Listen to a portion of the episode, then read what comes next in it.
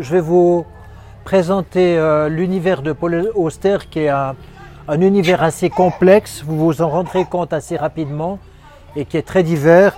Alors d'abord, euh, comment est-ce que j'ai découvert Paul Auster? Euh, C'est une dame qui s'appelle Claudine Ourier à Tramelan qui est écrivain, qui me l'avait fait découvrir en son temps et qui est un auteur jurassien. Et puis sinon, Paul Auster, alors qui est-ce?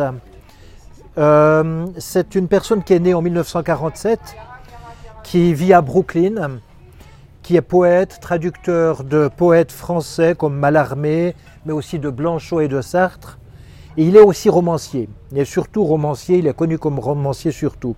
Il est à la fois l'un des écrivains les plus brillants de sa génération, selon ce que dit l'éditeur, et c'est un connaisseur intime de l'œuvre des écrivains qui le hantent. Alors cet extrait est tiré du carnet rouge, mais je ne vais pas lire le carnet rouge parce que c'est une lecture que vous entendrez quasiment à la fin de ces 24 heures de lecture de, de Romain Mautier. C'est une autre lectrice qui va lire cela, donc je vais me concentrer sur d'autres textes d'elle pour vous laisser la primeur de la découverte du carnet rouge.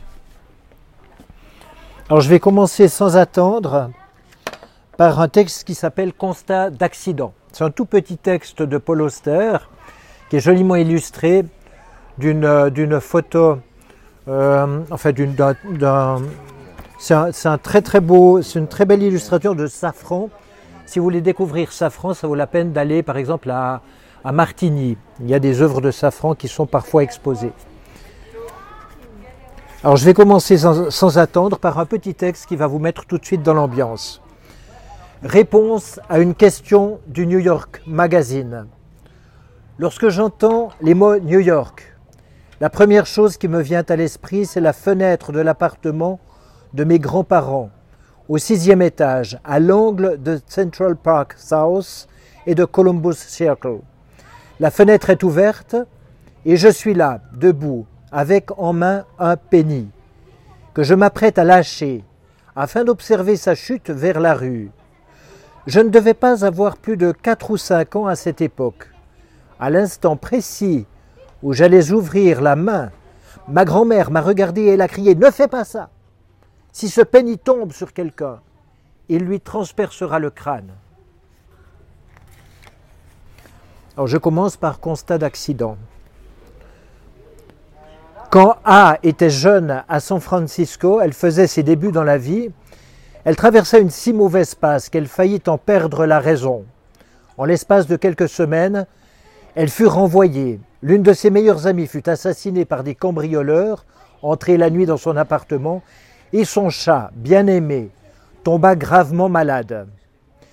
J'ignore quelle était la nature exacte de la maladie de l'animal, mais apparemment sa vie était en danger. Et quand A l'emmena chez le vétérinaire, celui-ci lui annonça que le chat, mourrait dans le mois si on ne pratiquait pas une certaine opération. Elle lui demanda combien cela coûterait. Il additionna pour elle les différents coûts et arriva à un total de 327 dollars. A ne disposait pas d'une somme pareille. Son compte en banque était presque à sec. Et pendant plusieurs jours, elle erra dans un état de détresse extrême, pensant tour à tour à son amie morte et à la somme impossible qui eût permis d'éviter la mort à son chat, 327 dollars. Un jour où elle circulait en voiture dans la mission, elle s'arrêta à un feu rouge.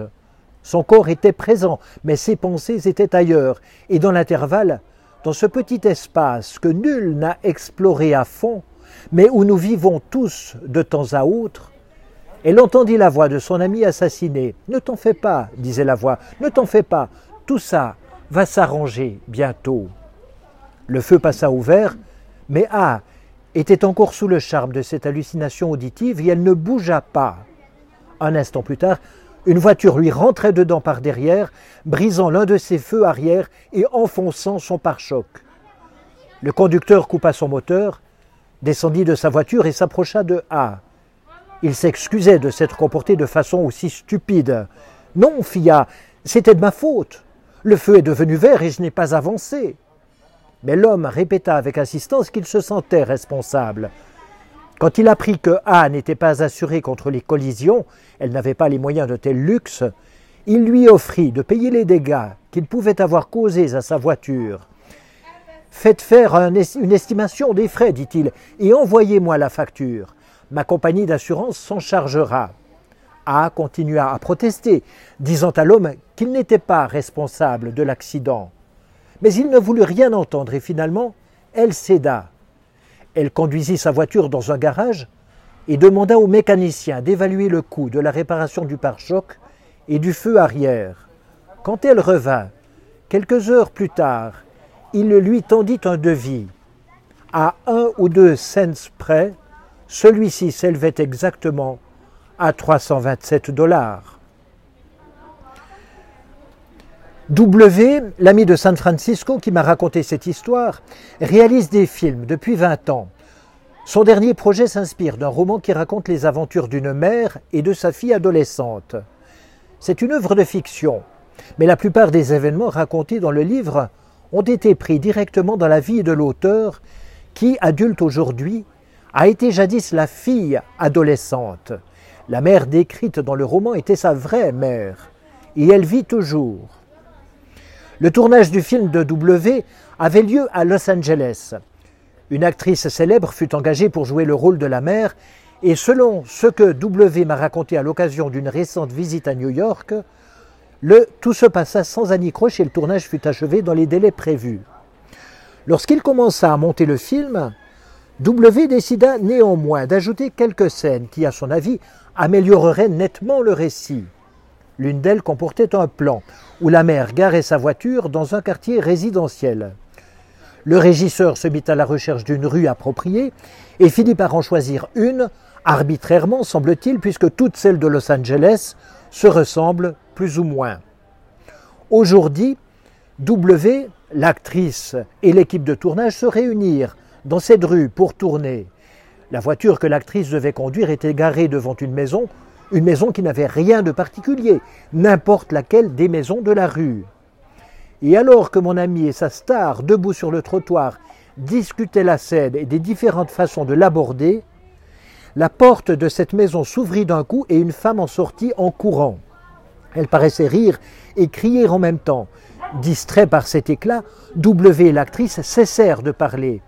La femme courait en criant et en riant sur la pelouse devant la maison, et elle se dirigeait droit sur eux. Je ne sais pas si cette pelouse était grande. W a négligé ce détail quand il m'a raconté l'histoire, mais dans mon esprit, je la vois grande, ce qui donne à la femme une distance considérable à parcourir avant d'atteindre le trottoir et d'annoncer qui elle est. Un instant comme celui-là mérite d'être prolongé, à mon avis, ne fût-ce que de quelques secondes. Car ce qui allait se passer était si invraisemblable, si extravagant, un tel défi aux probabilités qu'il faut pouvoir le savourer pendant quelques secondes de plus avant de le laisser s'enfuir. La femme qui courait sur la pelouse était la mère de la romancière, personnage de fiction dans le livre de sa fille elle était aussi sa mère dans la réalité et à présent, par le plus grand des hasards, elle allait rencontrer la femme qui interprétait ce personnage de fiction dans un film tiré du livre dont le personnage en vérité était elle-même. Elle était réelle et elle était aussi imaginaire.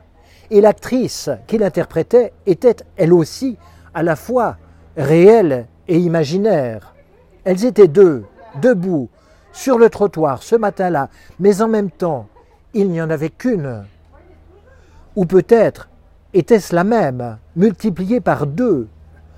À ce que m'a raconté mon ami, quand ces femmes ont enfin compris ce qui se passait, elles se sont jetées dans les bras l'une de l'autre. En septembre de l'année dernière, j'ai dû passer quelques jours à Paris, et mes éditeurs m'ont réservé une chambre dans un petit hôtel de la rive gauche. C'est l'hôtel où ils logent, tous leurs auteurs, et j'y ai déjà séjourné plusieurs fois. À part la commodité de sa situation, à mi-longueur d'une rue étroite donnant dans le boulevard Saint-Germain, cet hôtel est dépourvu du moindre intérêt. Ses tarifs sont modestes, ses chambres sont exiguës, et il ne figure dans aucun guide. Les gens qui le gèrent sont très sympathiques, mais ce n'est qu'un petit trou, sans éclat. Et à part quelques écrivains américains qui ont le même éditeur que moi, je n'ai jamais rencontré personne qui y eût logé. J'insiste sur ce point, parce que l'obscurité de l'hôtel joue un rôle dans mon histoire. Si on ne s'attarde, si l'on ne s'attarde un instant à considérer combien il y a d'hôtels à Paris, ville qui attire plus de visiteurs que n'importe quelle autre ville dans le monde, et puis à penser au nombre de chambres que comptent ces hôtels, des milliers, sûrement des dizaines de milliers, on ne saisira pas la pleine signification de ce qui s'est passé l'an dernier. Je suis arrivé tard à l'hôtel avec plus d'une heure de retard sur l'horaire prévu et j'ai demandé ma clé à la réception. Je suis monté tout de suite. À l'instant précis où je mettais la clé dans la serrure de ma chambre, le téléphone s'est mis à sonner. Je suis entré, j'ai laissé tomber mon sac par terre et j'ai décroché l'appareil qui était logé dans une petite niche dans le mur, juste à côté du lit plus ou moins à l'auteur des oreillers. Parce que le téléphone était tourné vers le lit, parce que, le cordon était court et parce que l'unique chaise de la chambre se trouvait hors d'atteinte, il fallait s'asseoir sur le lit pour se servir du téléphone. C'est ce que je fis. Et tout en parlant à la personne qui était au bout du fil, je remarquai un bout de papier qui traînait sous la table à l'autre bout de la chambre. De n'importe quel autre endroit, je n'aurais pas pu le voir. Les dimensions de la chambre étaient si réduites que l'espace entre la table et le pied du lit ne devait pas excéder 1,50 m. Mon poste d'observation, à la tête du lit, était le seul endroit d'où je pouvais apercevoir ce qui se trouvait sous la table. Une fois la conversation terminée, je me relevai, me penchai et ramassai le bout de papier. Curieux, bien sûr, toujours curieux, mais ne m'attendant pas du tout à quoi que ce fût d'extraordinaire, il s'avéra que ce papier était l'un de ces petits messages préimprimés que l'on glisse sous votre porte dans les hôtels européens, pour, etc., et de la part de, la date, l'heure, et puis un espace blanc pour le message. La feuille était pliée en trois, et en lettres majuscules sur le dessus, je lus le nom d'un de mes meilleurs amis, nous ne nous voyons pas souvent. O vit au Canada. Mais nous avons vécu ensemble un certain nombre d'expériences mémorables et il n'y a jamais eu entre nous que la plus profonde affection. Voir son nom sur le message me fit grand plaisir. Nous ne nous étions plus parlé depuis quelque temps et je ne m'étais pas douté qu'il serait à Paris en même temps que moi. Pendant ces premiers instants de découverte et d'incompréhension, je supposais que O avait d'une manière ou d'une autre eu vent de mon arrivée et qu'il avait appelé l'hôtel afin de me laisser un message. Celui-ci avait été monté dans ma chambre, mais la personne qui l'avait apporté l'avait posé distraitement au bord de la table et il était tombé par terre. Ou bien cette personne, la femme de chambre, l'avait fait tomber sans le faire exprès en préparant la chambre pour mon arrivée. Ni l'une ni l'autre de ces explications ne me paraissait très plausible. L'angle n'était pas juste et à moins que quelqu'un ne l'ait poussé du pied après qu'il fût tombé par terre, le papier ne pouvait pas se retrouver si loin sous la table. Je commençais déjà à reconsidérer mon hypothèse quand un détail plus important me sauta aux yeux. Le nom de O se trouvait sur le dessus du message. Si celui-ci m'avait été destiné, c'était mon nom qui aurait figuré là. C'était la place du nom du destinataire et non de l'expéditeur. Et si mon nom ne se trouvait pas là, il ne serait sûrement nulle part. Je dépliai le message et le lus. L'envoyeur était quelqu'un dont je n'avais jamais entendu parler, mais le, destinataire était bien haut. Je descendis précipitamment à la réception et demandai à l'employé si O était encore là. Question stupide, mais je la posai néanmoins. Comment O aurait-il pu être là puisqu'il n'était plus dans sa chambre? C'était moi qui occupais cette chambre désormais et ce n'était plus la chambre de haut, mais la mienne. Je demandai à l'employé quand il était parti. Il y a une heure, répondit-il. Une heure avant.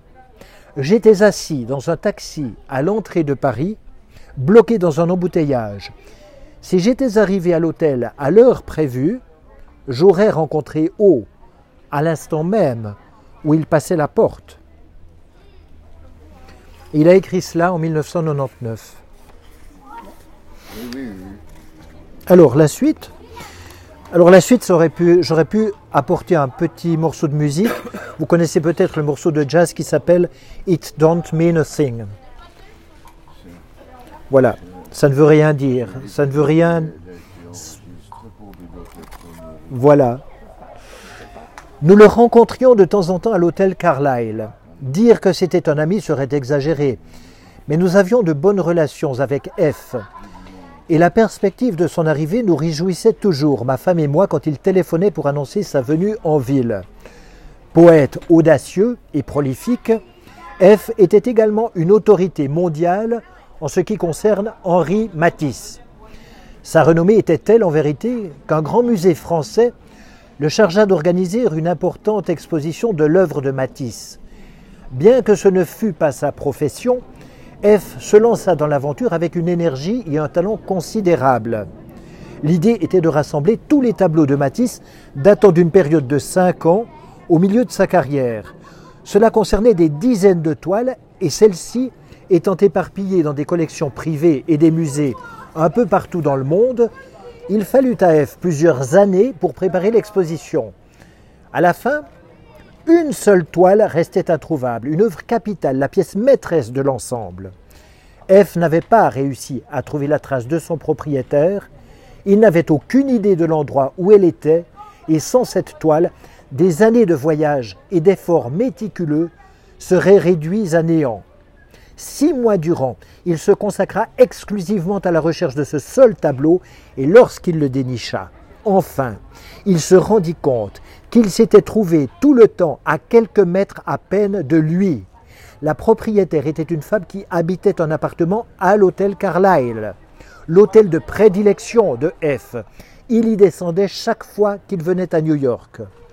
Qui plus est, l'appartement de cette femme était situé juste au-dessus de la chambre que F réservait toujours un étage plus haut, ce qui signifie que chaque fois que F s'était endormi à l'hôtel Carlyle en se demandant où pouvait bien être le tableau manquant, celui-ci était accroché à un mur juste au-dessus de sa tête, telle une image de rêve.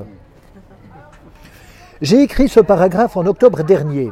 Quelques jours plus tard, un ami de Boston m'appela pour m'informer qu'un poète de sa connaissance allait mal. Ce sexagénaire avait passé sa vie aux confins du système solaire littéraire unique habitant d'un astéroïde gravitant autour d'une lune tertiaire de Pluton, visible seulement à l'aide d'un télescope des plus puissants. Je ne l'ai jamais rencontré, mais j'ai lu son œuvre et je l'ai toujours imaginé vivant sur sa planète minuscule, tel un petit prince de notre temps. Mon ami me confia que la santé du poète déclinait. Il subissait des traitements pour sa maladie, ses fonds baissaient et il était menacé d'éviction de son appartement. Cherchant un moyen de réunir rapidement la somme nécessaire pour venir en aide au poète face à ces difficultés, mon ami avait eu l'idée de réaliser un livre en son honneur. Il demanderait des contributions à plusieurs dizaines de poètes et d'écrivains, les rassemblerait en un beau volume à tirage limité et en vendrait les exemplaires uniquement par souscription. Il comptait que le nombre des collectionneurs de livres dans le pays était suffisant pour garantir un bénéfice appréciable. Dès que l'argent rentrerait, on le reverserait au poète malade et nécessiteux. Il me demanda si je n'avais pas quelque part une page ou deux à lui donner, et je lui parlais du petit récit que je venais d'écrire à propos de mon ami français et du tableau manquant. Je le lui faxai le matin même, et quelques heures plus tard, il me rappela pour me dire que le récit lui plaisait et qu'il souhaitait l'inclure dans le livre. Je fus content d'avoir pu apporter ma petite contribution, et puis Sitôt l'affaire réglée, je l'oubliais. Il y a deux jours, le 31 janvier 2001, installé avec ma fille de 12 ans à la table de la salle à manger de notre maison à Brooklyn, je l'aidais à faire son devoir de maths. Une imposante liste de problèmes concernant des nombres négatifs et positifs. Les maths n'intéressent pas terriblement ma fille, et dès que nous avons eu fini de convertir les soustractions en addition et les négatifs en positifs, nous nous sommes mis à parler du récital de musique qui avait eu lieu à son école quelques soirs plus tôt. Elle avait chanté The First Time Ever I, Saw, I saw Your Face, ce vieux succès de Roberta Flack, et elle cherchait à présent une autre chanson à préparer en vue du récital de printemps. Après avoir échangé quelques idées, nous sommes convenus qu'elle devait faire cette fois quelque chose de dynamique et plus relevé. Contrastant avec la ballade lente et douloureuse qu'elle venait d'interpréter, sans crier gare, elle sauta de sa chaise et se mit à chanter à plein poumon It don't mean a thing if it ain't got that swing.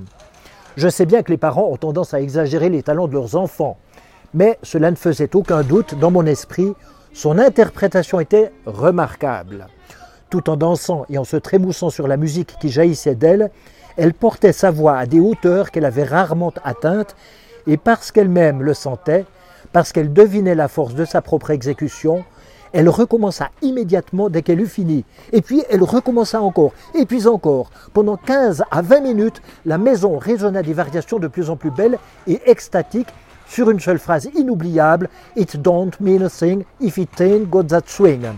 Qu'on peut traduire par Ça ne signifie rien si ça ne swing pas bien.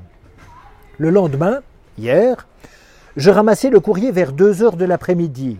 Il y en avait une pile considérable, le mélange habituel de Camelot et d'affaires importantes.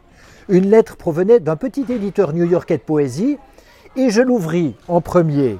À ma surprise, elle contenait les épreuves de ma contribution au livre de mon ami. Je relus le texte et y portai une ou deux corrections, et puis j'appelai la responsable de la publication de l'ouvrage. Son nom et son numéro de téléphone figuraient sur une lettre d'accompagnement envoyé par l'éditeur, et après une brève conversation avec elle, je raccrochai et revins au reste de mon courrier. Un mince paquet blanc était coincé entre les pages du dernier numéro du Seventeen Magazine de ma fille.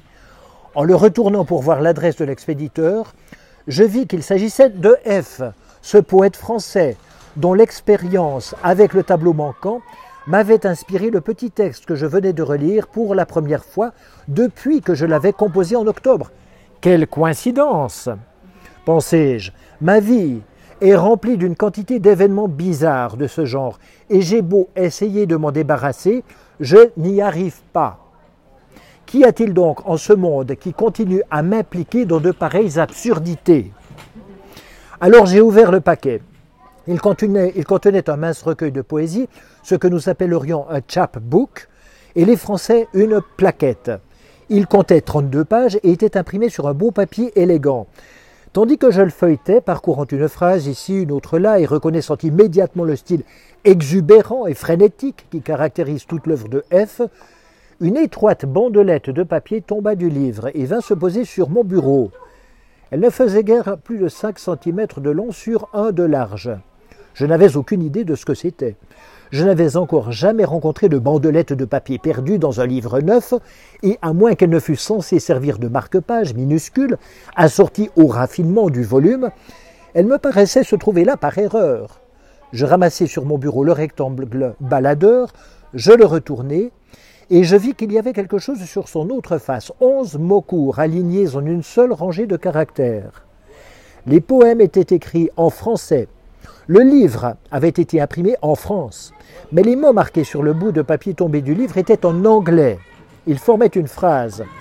Et cette phrase était It don't mean a thing if it ain't got that swing. Arrivé là, je ne peux pas résister à la tentation d'ajouter un maillon de plus à cette chaîne d'anecdotes. En écrivant les derniers mots du premier paragraphe de la deuxième section ci-dessus, vivant sur sa planète minuscule tel un petit prince de notre temps, il m'est revenu en mémoire que Le Petit Prince a été écrit à New York. Peu de gens le savent. Mais après avoir été démobilisé à la suite de la défaite française en 1940, Saint-Exupéry est venu aux États-Unis et il a habité quelque temps à Manhattan au 240 Central Park South. C'est là qu'il a écrit son fameux livre, le plus français de tous les livres français pour enfants.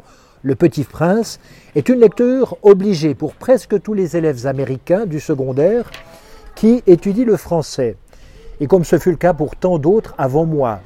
Il est le premier livre qu'il me, fut donné de lire dans une langue autre que l'anglais.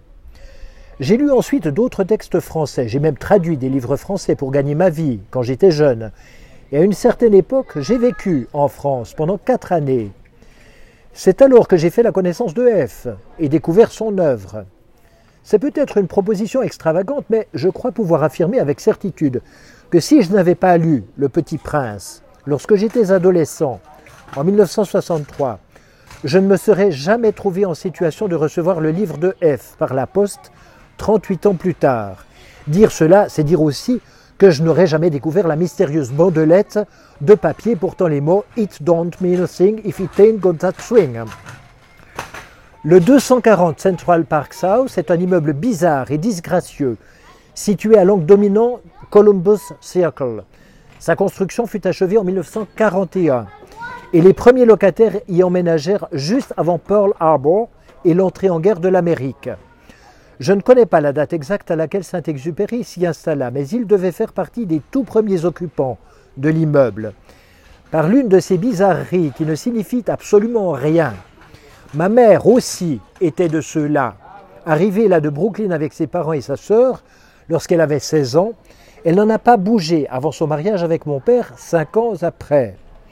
Cela représentait pour la famille une démarche extraordinaire, passer de Crown Heights à l'une des adresses les plus élégantes de Manhattan, et je trouve émouvant de penser que ma mère a habité l'immeuble même où Saint-Exupéry écrivait Le Petit Prince.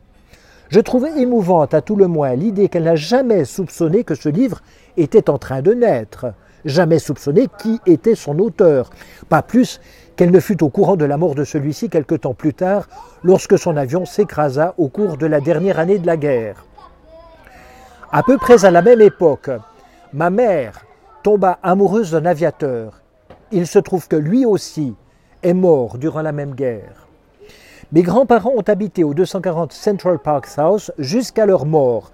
Ma grand-mère en 1968, date de ma naissance, mon grand-père en 1979. Et beaucoup de mes souvenirs d'enfance, les plus importants, ont pour cadre leur appartement.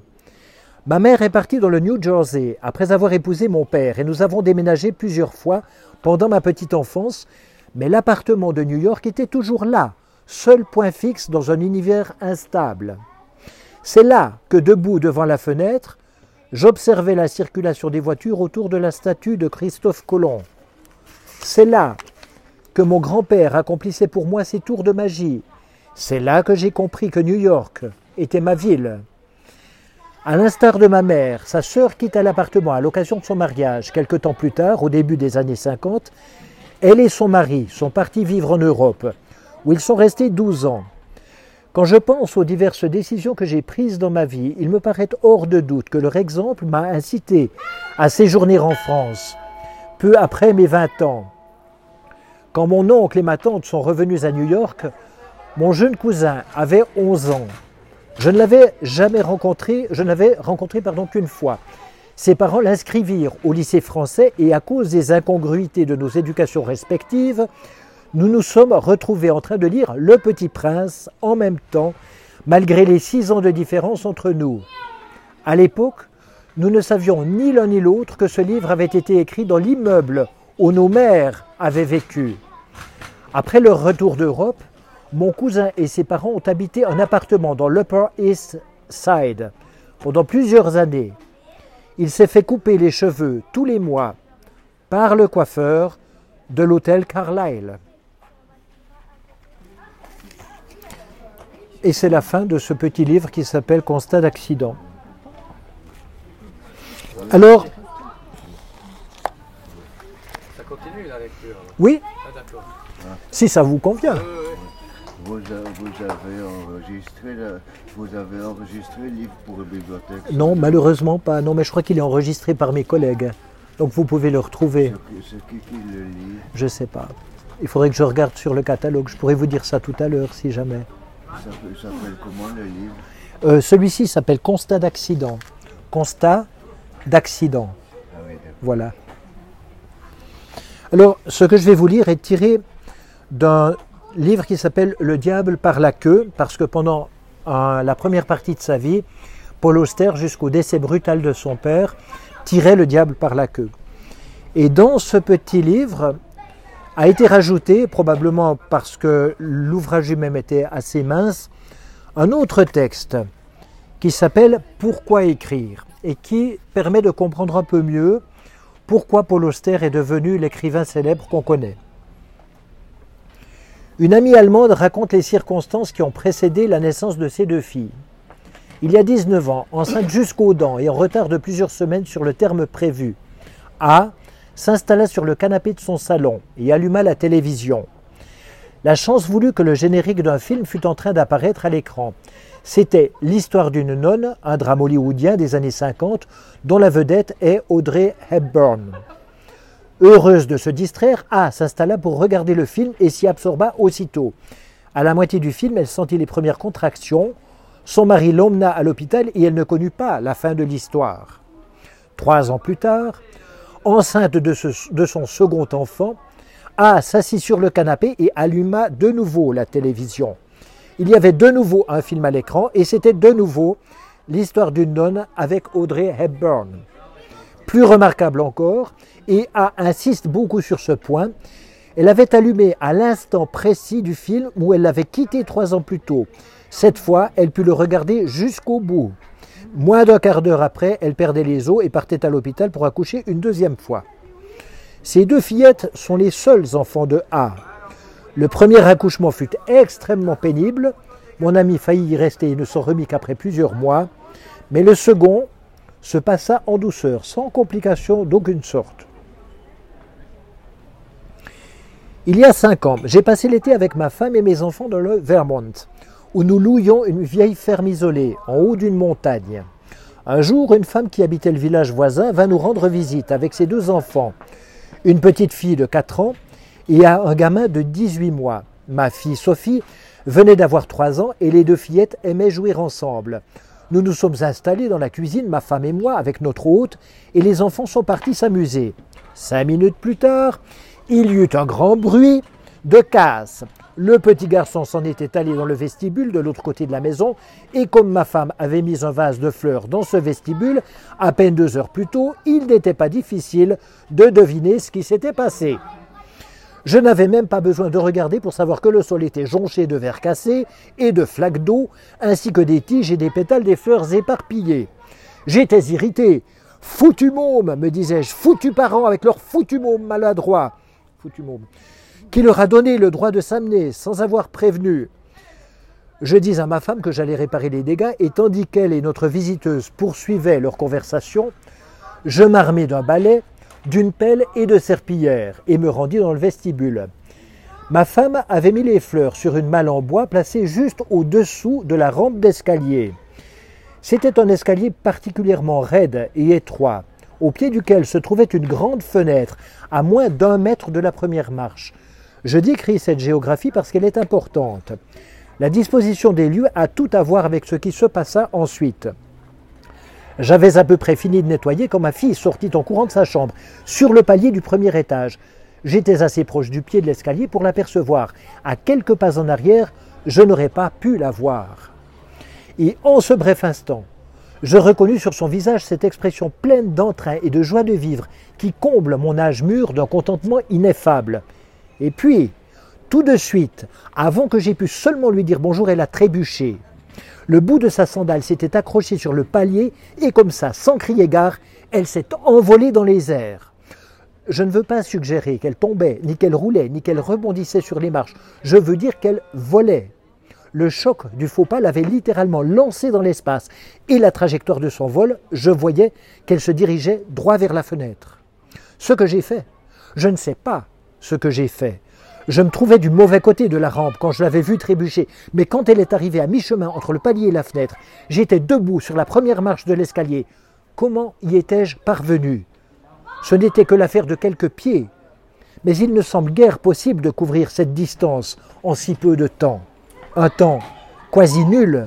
Néanmoins, j'y étais, et à l'instant où j'y étais, j'ai regardé en l'air, j'ai ouvert les bras et je l'ai rattrapé. J'avais 14 ans. Pour la troisième année d'affilée, mes parents m'avaient envoyé en camp d'été dans l'État de New York. Je passais le plus gros de mon temps à jouer au basket et au baseball, mais comme c'était un camp mixte, il y avait également d'autres activités, les soirées, les premières étreintes maladroites avec les filles, les vols de petites culottes, les habituelles fredaines adolescentes. Je me souviens aussi de cigares bon marché fumés en cachette, de lises en portefeuille et de grandes batailles de bombes à eau. Rien de tout ça n'est important. Je voulais simplement souligner quel âge vulnérable ce peut être. 14 ans. Sorti de l'enfance, pas encore adulte, on est ballotté d'avant en arrière entre celui qu'on était et celui qu'on deviendra bientôt. Pour ma part, j'étais encore assez jeune pour penser que j'avais un espoir légitime de jouer un jour en Major League, mais assez vieux pour douter de l'existence de Dieu. J'avais lu le manifeste du Parti communiste et pourtant jamais encore regardé les dessins animés du samedi matin. Chaque fois que j'apercevais mon visage dans un miroir, j'avais l'impression de voir quelqu'un d'autre. Nous étions 16 ou 18 garçons dans mon groupe. Pour la plupart, nous avions passé plusieurs étés ensemble, mais quelques nouveaux venus s'étaient joints à nous cette année-là. L'un d'entre eux s'appelait Ralph. C'était un gamin silencieux qui manifestait peu d'enthousiasme pour dribbler au basket ou faire passer la balle de baseball, et même si personne ne lui faisait la vie particulièrement dure, il avait du mal à s'intégrer. Il avait échoué à un ou deux examens cette année-là, et la plus grande partie de son temps libre était consacrée à des révisions supervisées par un des moniteurs. C'était un peu triste, et je le plaignais, mais je ne le plaignais pas trop, pas au point d'en perdre le sommeil. Nos moniteurs étaient tous des étudiants new-yorkais originaires de Brooklyn ou de Queens, amateurs de, de basketball et de plaisanterie fine, futurs dentistes, comptables ou enseignants, citadins jusqu'au bout des ongles. Comme la plupart des New-Yorkais véritables, ils s'obstinaient à appeler le sol le plancher, même s'ils n'avaient sous les pieds que de l'herbe, des cailloux et de la terre. Les agréments de la vie traditionnelle dans un camp de vacances leur étaient aussi étrangers que le métro à un paysan de l'Iowa. Canoë, Scooby-Doo, escalade, nuit sous la tente ou chant autour du feu de camp étaient introuvables dans l'inventaire de leurs intérêts. Ils étaient capables de nous enseigner les finesses du tir primé et du rebond, mais à part cela, se contentaient en général de faire les idiots et de nous raconter des blagues.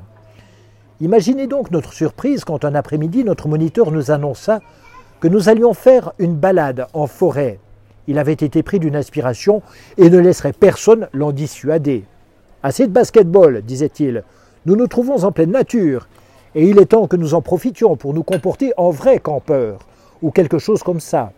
Et ainsi, après la période de repos qui suivait le repas de midi, toute la troupe de 16 ou 18 gamins, accompagnés de deux ou trois moniteurs, s'enfonça dans les bois. C'était à la fin de juillet ou au début d'août 1961. Tout le monde était d'humeur plutôt allègre. Je m'en souviens, et après une demi-heure de marche environ, la plupart convenaient que cette sortie était une bonne idée. Personne n'avait de boussole, bien entendu, ni la moindre idée d'où nous allions, mais nous nous amusions tous très bien, et si jamais nous nous perdions, quelle importance, tôt ou tard, nous retrouverions notre chemin. Alors il s'est mis à pleuvoir. Au début, rien, de bien remarquable, quelques gouttes légères tombant entre les feuilles et les branches, aucune raison de s'inquiéter. Nous avons continué d'avancer, refusant de laisser un peu d'eau gâter notre plaisir, mais quelques minutes plus tard, la verse est devenue sérieuse. Tout le monde était trempé. Les moniteurs ont décidé qu'il fallait faire demi-tour et rentrer. Le seul problème, c'est que personne ne savait où se trouvait le camp. Les bois étaient touffus, pleins de bouquets d'arbres et de buissons épineux, et nous nous étions frayés un chemin de ci de là, avec de brusques changements de direction afin de progresser. Pour accroître la confusion, on commençait à ne plus rien y voir.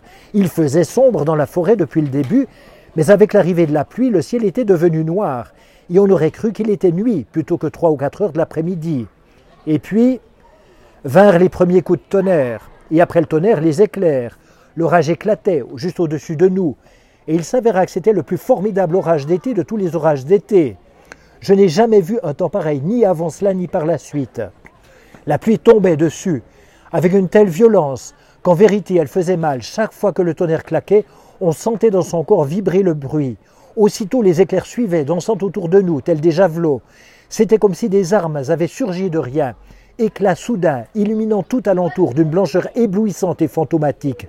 Des arbres étaient frappés et des branches s'embrasaient. Et puis l'obscurité revenait pendant un instant.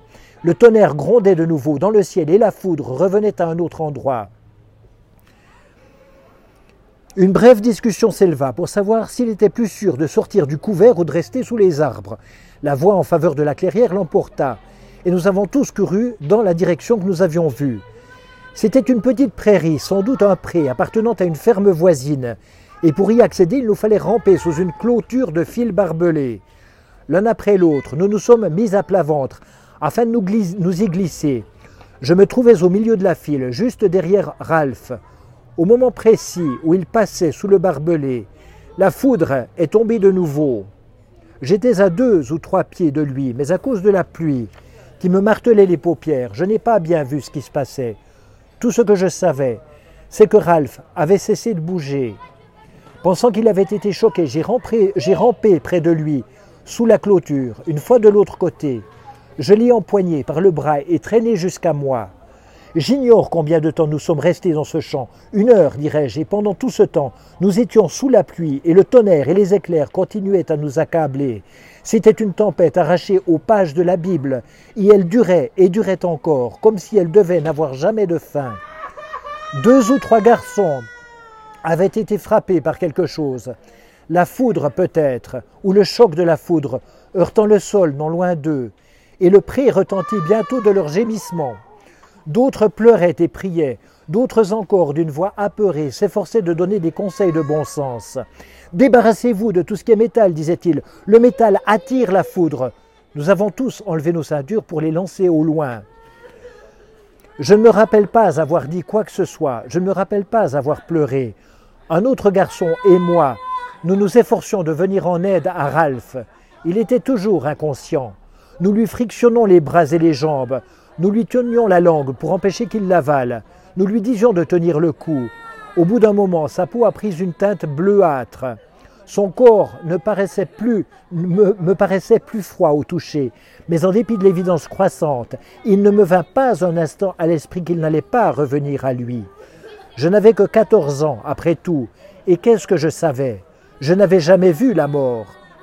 C'était à cause du fil barbelé, je suppose. Les autres garçons qui avaient été atteints par la foudre s'étaient sentis engourdis, avaient eu les membres douloureux pendant une heure ou deux, et puis s'en étaient remis. Mais Ralph s'était trouvé sous la clôture quand l'éclair avait frappé, et il avait été électrocuté. Plus tard, quand on m'a dit qu'il était mort, j'ai appris qu'il avait en travers du dos une brûlure longue de 8 pouces. Je me rappelle m'être efforcé d'enregistrer cette information et m'être dit que la vie ne me paraîtrait plus jamais pareille. Assez curieusement, je n'ai pas pensé au fait que je me trouvais tout près de lui quand c'était arrivé. Je n'ai pas pensé quelques secondes plus tard, et c'eût été moi. Ce que j'ai pensé, c'est que je lui avais tenu la langue et que j'avais regardé ses dents. Sa bouche s'était figée en une légère grimace, les lèvres entr'ouvertes, et j'avais passé une heure à regarder les bouts de ses dents. Trente-quatre années plus tard, je m'en souviens encore. Et de ses yeux mi-fermés, mi-ouverts, deux aussi, je me souviens. Quelle heure est-il? Moins le quart. Alors je vous lis encore la suite pour aller vers quelque chose d'un tout petit peu plus gai et j'arrête. Voici quelques années, j'ai reçu une lettre d'une femme qui habite Bruxelles. Elle m'y racontait l'histoire d'une de ses amies, d'un de ses amis, pardon, un homme qu'elle connaissait depuis l'enfance.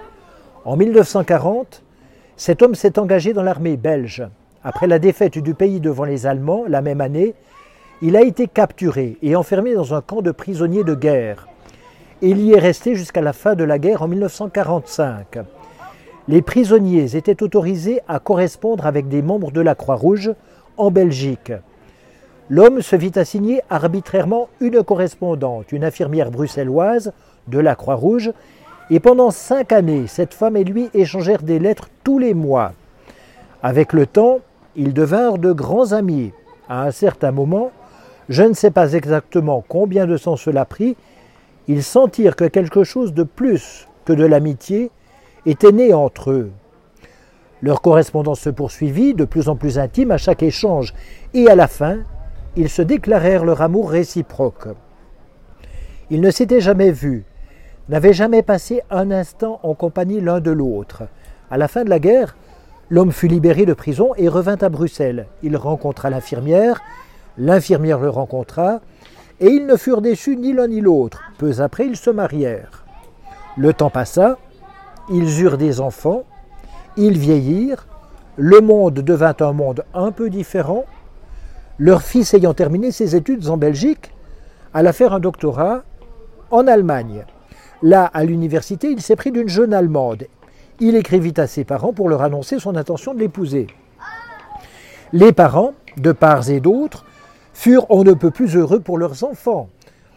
Les deux familles organisèrent une rencontre et le jour prévu, la famille allemande arriva chez la famille belge à Bruxelles. Quand le père allemand entra dans le salon et que le père belge se leva pour l'accueillir, les deux hommes échangèrent un regard et se reconnurent. Bien des années étaient passées, mais aucun des deux n'éprouvait le moindre doute quant à l'identité de l'autre. À une époque de leur vie, ils s'étaient vus chaque jour. Le père allemand avait été gardien dans le camp de prisonniers où le père belge avait passé la guerre.